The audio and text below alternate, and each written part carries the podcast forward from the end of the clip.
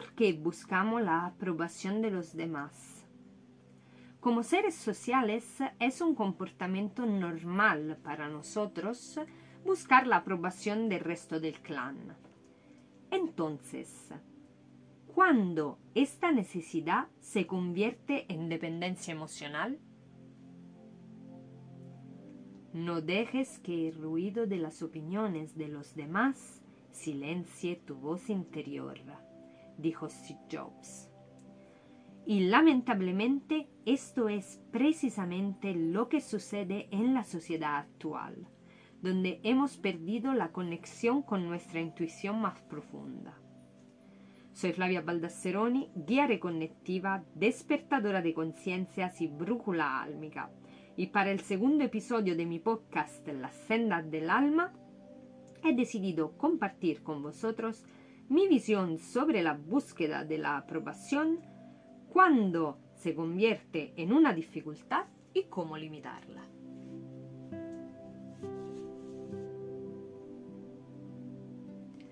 Ya hemos visto que en línea general buscar la aprobación es natural.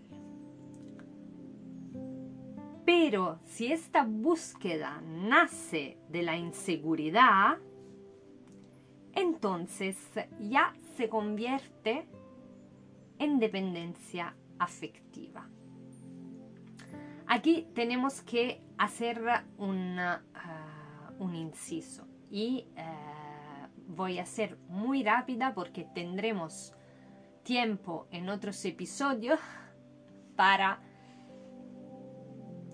hablar bien y profundamente de las heridas emocionales. Las heridas emocionales son aquellas heridas que eh, se producen en los niños en la primera infancia debidas a situaciones que se crean en familia sobre todo, pero también puede pasar con el exterior. Y una de estas uh, heridas justamente es relacionada con la falta de reconocimientos. El no reconocer el valor y el merecimiento de un niño, que le lleva a volverse un adulto con una muy baja autoestima. Entonces, vamos a ver cómo podemos descubrir si lo que nos pasa es una normal búsqueda de aprobación si ya se ha convertido o si siempre ha sido una dependencia afectiva. Nos basta con hacernos una pregunta, que es la siguiente nuestros comportamientos y las decisiones que tomamos cambian en base a las opiniones eh, de los demás. Si la pregunta resuena contigo, es que puede ser que sea dependencia afectiva. Si la respuesta a esta pregunta es sí, es cierto.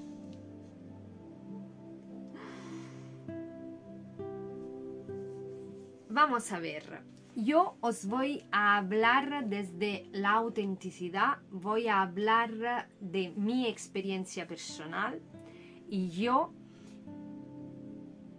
he luchado toda mi vida con dependencia afectiva y la búsqueda de aprobación de los demás.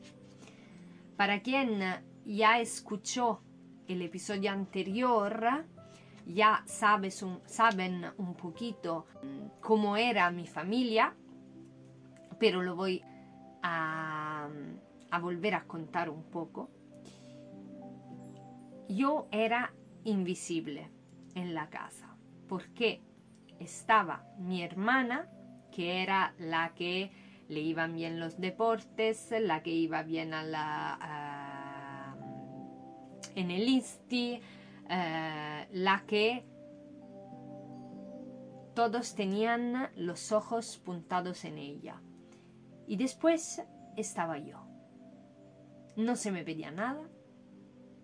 Le daba igual cualquier cosa yo hiciera.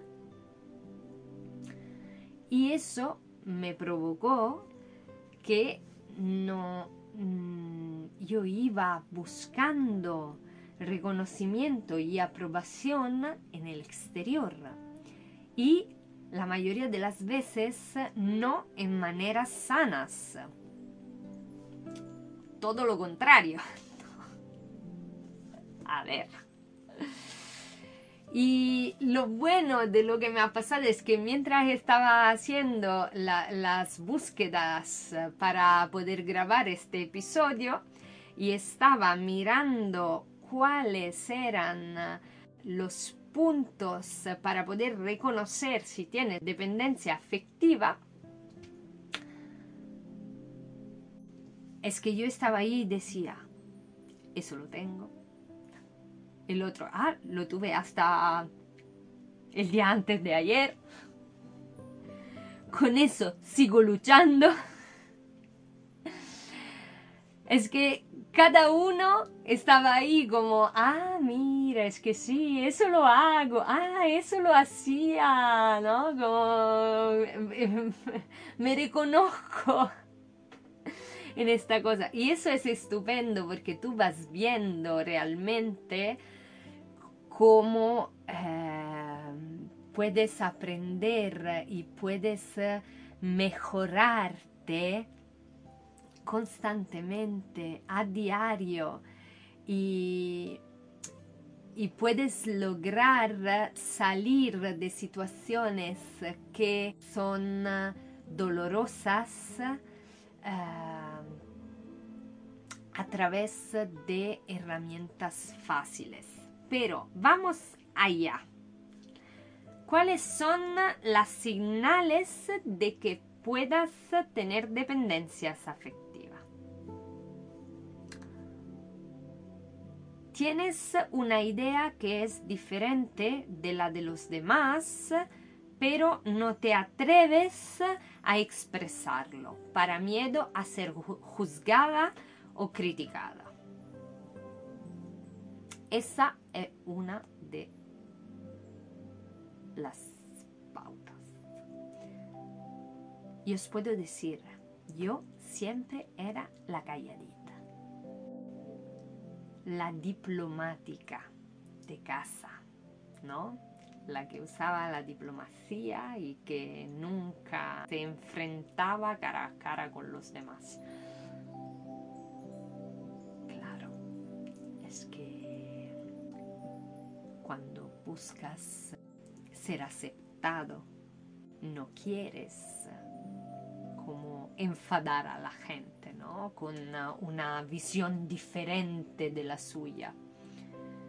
Y por eso te comes los mojos, como se dice, y te callas. Pero no es así. Y lo veremos más adelante.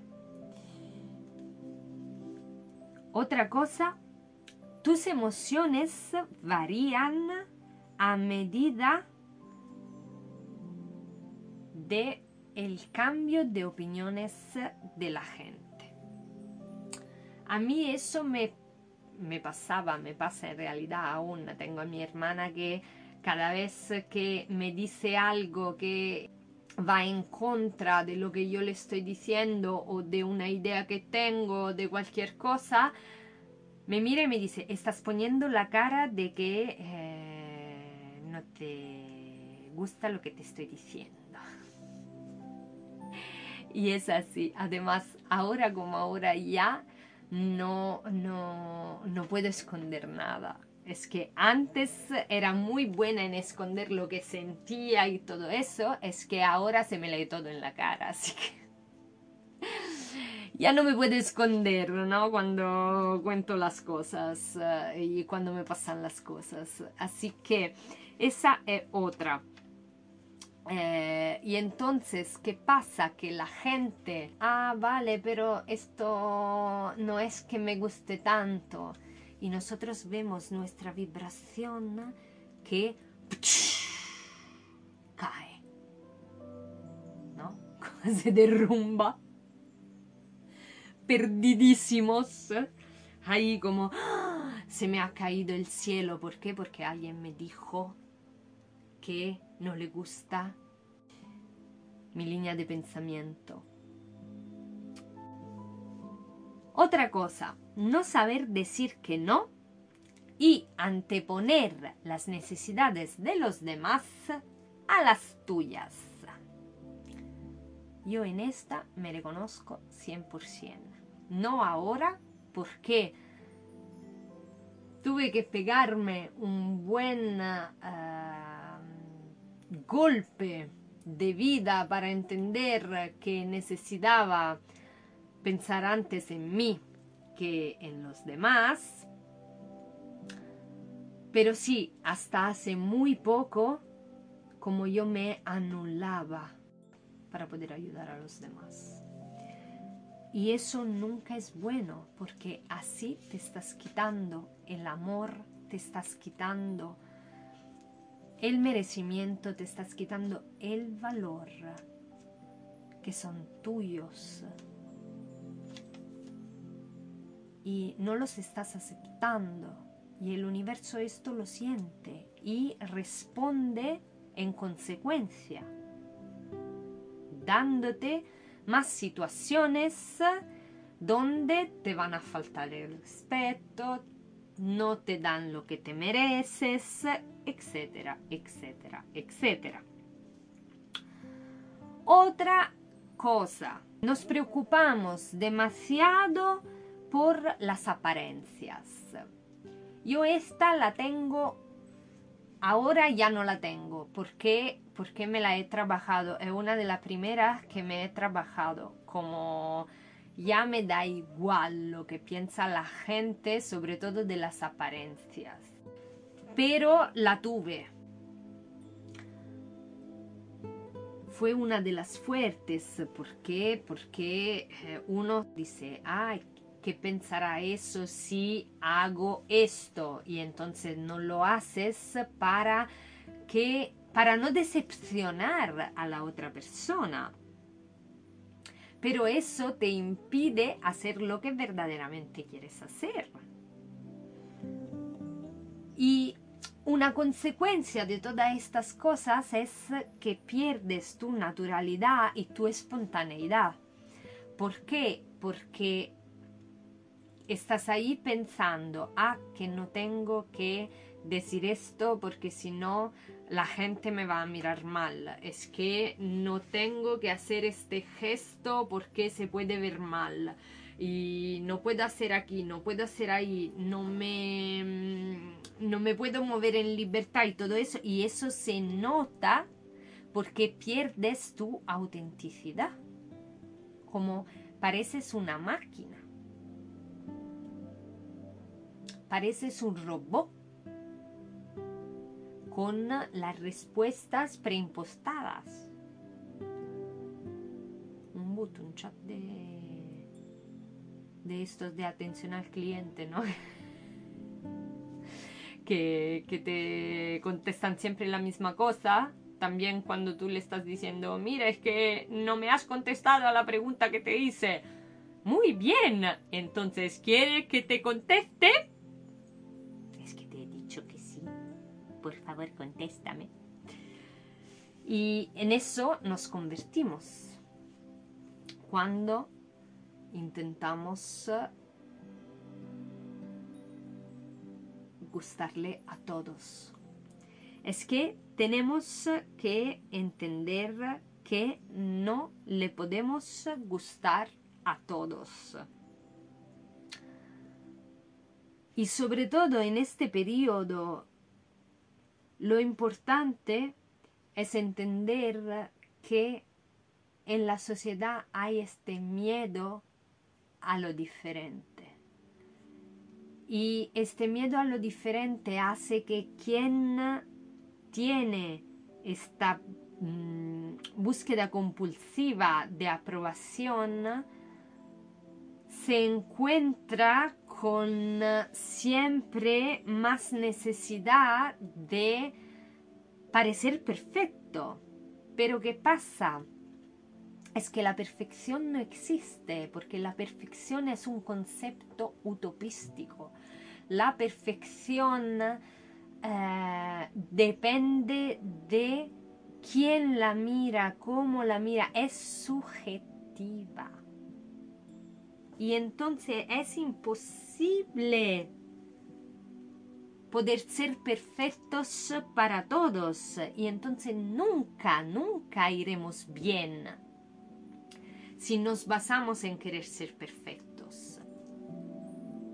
Lo que tenemos que hacer es escucharnos, es volver a nuestra esencia, a nuestra autenticidad y desde ahí actuar. Porque, como decía Aristóteles, para evitar las críticas, no hagas nada, no digas nada, no seas nada. porque en cuanto te salgas de una de estas tres, es que siempre habrá alguien a que no le guste lo que estás diciendo.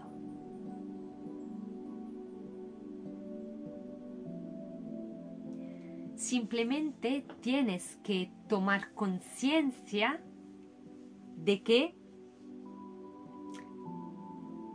hay líneas de pensamientos diferentes y que cada uno puede tener una idea diferente y un concepto diferente de lo que le gusta y lo que no le gusta. Y no necesariamente el hecho de que a alguien no le guste lo que tú haces quiere decir que te esté rechazando.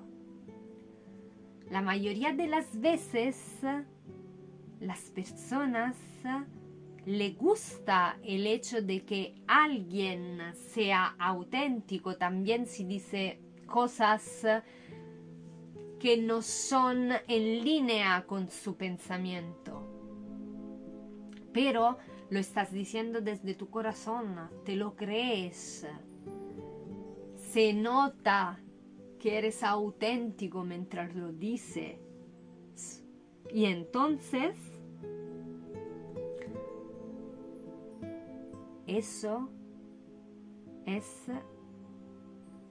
el punto central de toda la historia. Es que tenemos que salir de nuestra zona de confort tenemos que entender que no le podemos gustar a todo el mundo, que siempre habrá alguien a que no le gustemos, a que no le guste el mensaje que queremos enviar, mm, que nos critique, que no quiera tener nada que ver con nosotros. Además, tenemos que tener claro que nadie nos conoce mejor que nosotros mismos. Nadie puede decidir por nosotros qué es lo mejor para nosotros. Nunca dejes a alguien más la capacidad de hacer elecciones para ti. Porque solo tú puedes saber qué es lo que realmente quieres y tienes la responsabilidad, además, de tomar tus decisiones, de elegir lo que quieres de tu vida, qué quieres lograr, dónde, hacia dónde quieres ir. Y eso no puede hacerse sin un trabajo de concienciación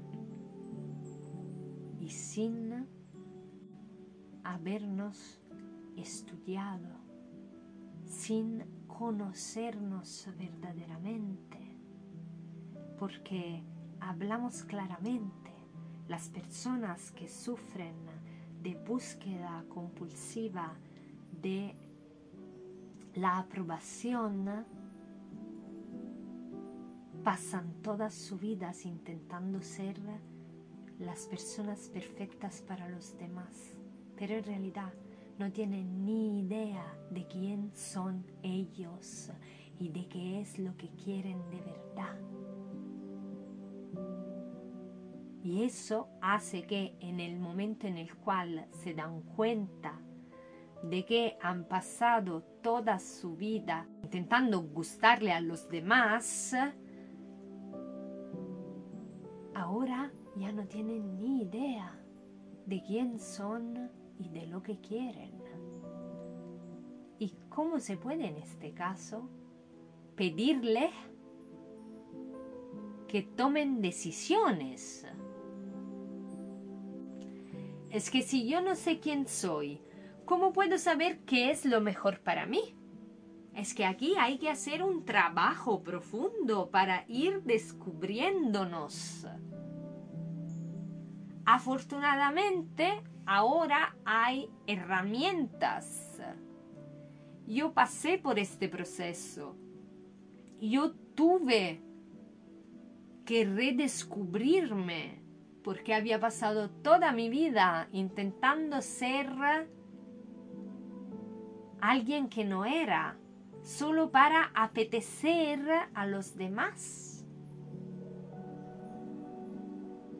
Y en el momento en el cual tomé las riendas de mi vida y dije, muy bien, Flavia, ¿ahora qué? Me encontré con un vacío, no, sabía quién era, no sabía qué quería de mi vida, no sabía cuáles eran mis propósitos,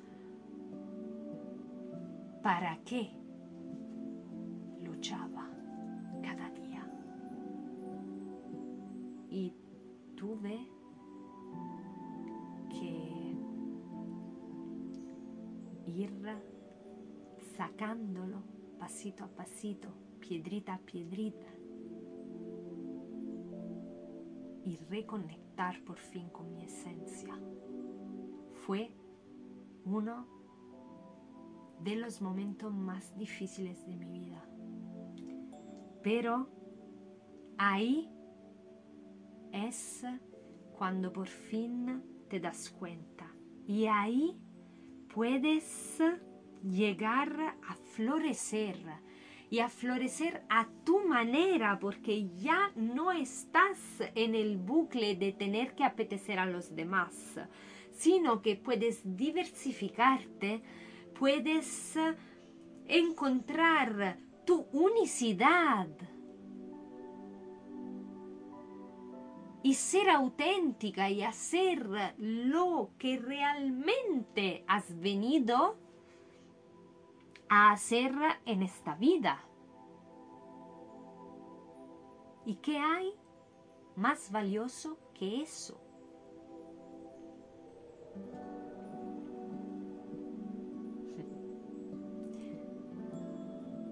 Eso es todo por el episodio de hoy. Espero que te sea útil para dominar tu búsqueda de la aprobación, pero en realidad especialmente eh, espero que te pueda servir para reconocer si tienes un asunto pendiente con uh, este tema. Y En el caso de ser así, ¿cómo puedes cambiar las cartas a tu favor y encontrar tu verdadera esencia? Y desde ahí vivir de tu autenticidad. Y recuerda, enciende tu luz, encuentra tu camino y sigue las siendas del alma. Chao.